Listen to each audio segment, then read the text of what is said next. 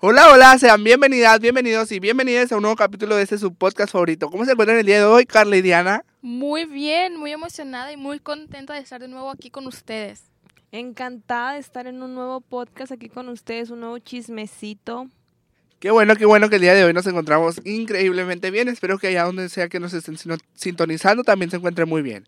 Recuerden que este podcast no es educativo, solo vengan, aprendan, escuchen y siéntense, relájense y olvídense de todo lo que hay allá afuera. No nos funen por cualquier cosa que podamos decir algo aquí. Gracias. Ok, el día de hoy vamos a hablar sobre la Met Gala. ¿Han escuchado hablar sobre la Met Gala? Por supuesto. Claro que sí.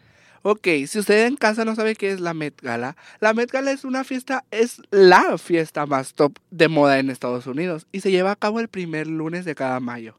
Aquí asisten las celebridades más top del momento. También aquellas celebridades que marcaron historia, que han dejado su huella en su carrera.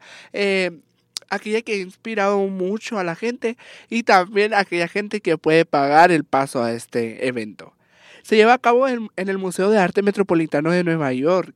Y ustedes sabían que Anna Winter es la organizadora y es quien hace la lista secreta, la cual se revela hasta el día del evento.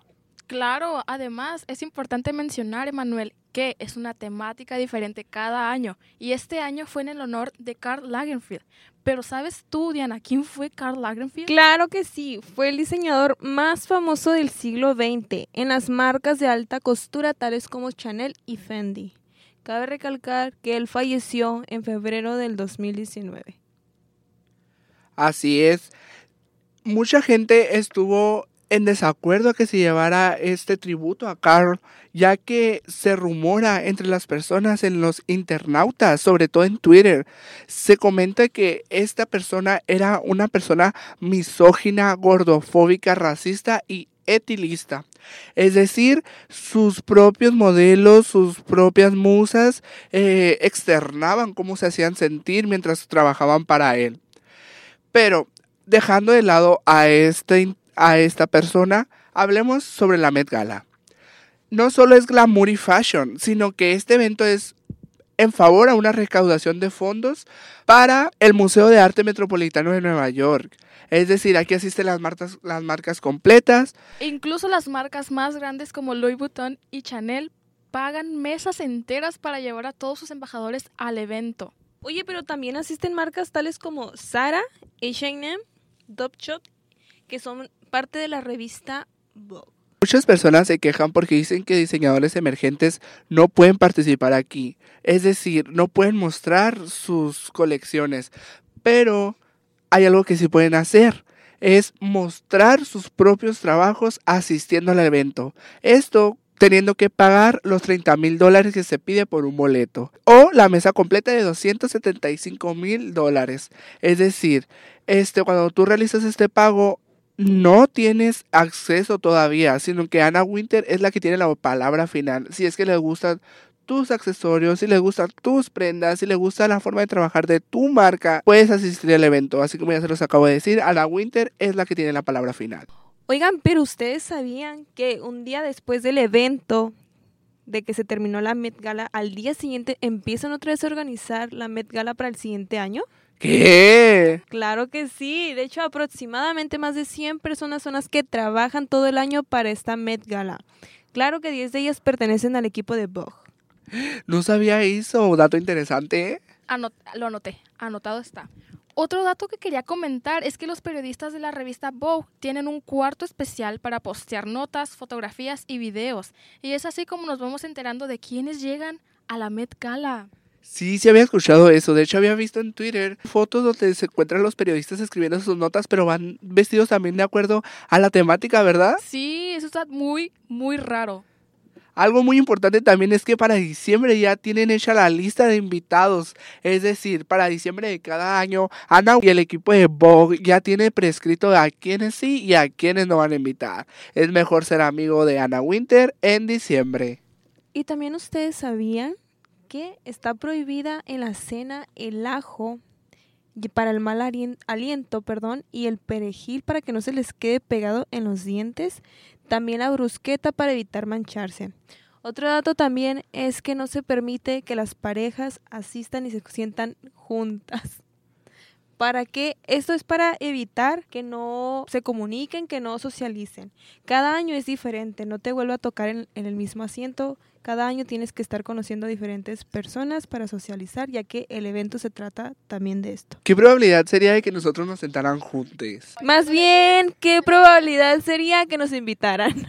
No, próximamente estaremos ahí.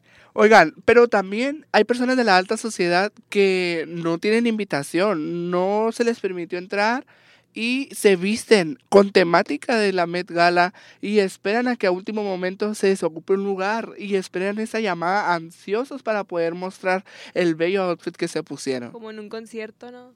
Pero bueno, bueno, después del evento, las fotografías, entrevistas, demás, se llega el after party, o sea, el pachangón. Y es ahí donde las celebridades se divierten, disfrutan demás y a switch. Un querer estar ahí yo, ahí la verdad.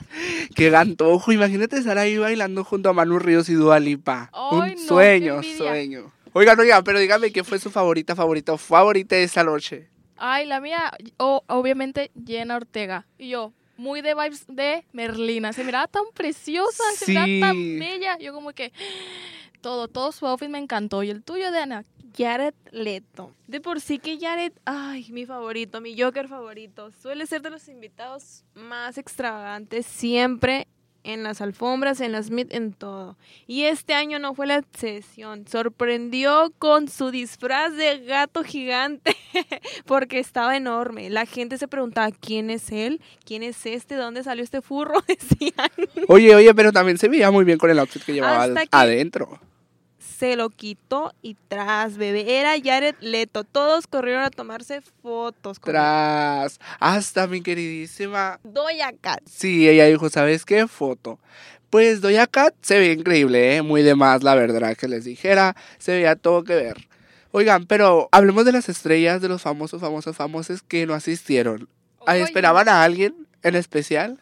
Sí, yo anduve, anduve y anduve esperando a Taylor Swift y a Lana del Rey. Se había dicho que Lana del Rey iba a ir, pero no, no fue. No asistió, no sé qué le pasó, pero dije, ok, va a ir Taylor Swift, ¿cuál? No fue tampoco. Yo como de que... Muy mm, ocupada ya, mucha chamba. Sí, ¿Y tú? que yo a sí. mi queridísima Ariana Grande. Yo sí esperaba que estuviera este año aquí con nosotros. Hermosa ella, pero ella se está tomando un descanso después de mucho trabajar en su película Wicked. La amamos, un saludo. Oye, yo esperaba a MP3 que les dijera que no es cierto, la quiero mucho también. Pero con eso nos despedimos. Esperemos que se hayan divertido, que se haya gustado nuestra plática, tómenlo de la mejor manera. Recuerden, no educamos, compartimos información. Así es. Soy Emanuel, espero podernos ver el próximo capítulo. Yo soy Carla y me encantó estar platicando con ustedes una vez más con, con ustedes. Y pues yo soy Diana y hasta la próxima. Bye. Bye. Bye. Les te queremos.